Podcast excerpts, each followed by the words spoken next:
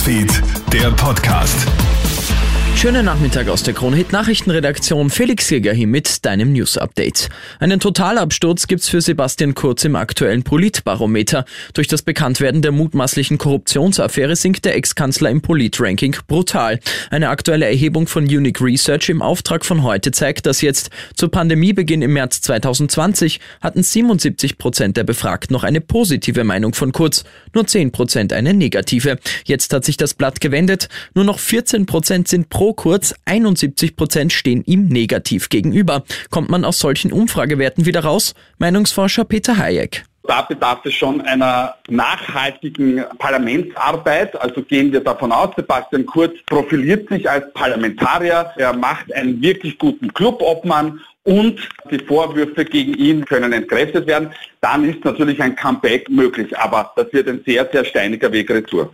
In der Neubaugasse im Wiener Bezirk Neubau ist es heute zu einem heftigen Verkehrsunfall gekommen. Ein Auto ist offenbar mit deutlich zu hoher Geschwindigkeit in einen geparkten Klein-LKW gerast. Der Kleintransporter wird dadurch in den Schanigarten eines Lokals geschoben. Ein junger Mann und eine ältere Frau werden schwer verletzt. Eine weitere Passantin und der Lenker des Autos werden leicht verletzt. Wegen eines Schweinestaus vergibt Großbritannien jetzt für bis zu 800 ausländische Schlachter Arbeitsvisa. Das hat die Regierung in der Nacht auf heute mitgeteilt. Grund dafür, die Bauernhöfe sind voll und durch den Brexit mangelt es an Fachkräften. Die Schweinebauern warnen jetzt, auf den Bauernhöfen sind derzeit rund 120.000 gesunde Tiere, die getötet werden müssen, wenn sich die Situation nicht entspannt. Jetzt will die britische Regierung mit dieser Maßnahme kurzfristig Erleichterung schaffen. Langfristig fordert man aber von der Fleischbranche bessere Karrierechancen und und höhere Löhne, um mehr Einheimische in die Branche zu locken.